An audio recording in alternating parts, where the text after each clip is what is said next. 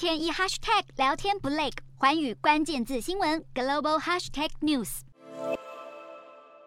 眼前大片残骸，冒着浓浓烟雾的是瓦格纳在闪电兵变期间宣布击落的俄罗斯军机。虽然这场兵变仅仅二十四小时就仓促画下句点，但却让普丁的脸上无光。瓦格纳军团可能正要开始面临来自俄罗斯的报复。俄罗斯表面上淡化普里格金发动的兵变，但瓦格纳在利比亚东部所使用的一座空军基地，在当地时间三十号无预警遭到无人机袭击。虽然无人伤亡，但这一场原因不明的突袭，却也让人注意到瓦格纳的海外势力。根据外媒报道，瓦格纳在叙利亚六千名的佣兵已经遵守命令，向俄罗斯的军事基地报道。而除了中东以外，瓦格纳也一直以来充当非洲独裁政权的安全部队，势力更是扩及到。拉丁美洲和加勒比地区，再加上乌尔境内的规模，估计瓦格纳雇佣了超过三万名士兵。俄罗斯向瓦格纳过去在非洲的合作对象递出橄榄枝，凸显了瓦格纳的命运现在取决于克里姆林宫能否在边缘化瓦格纳首领普里格金的同时，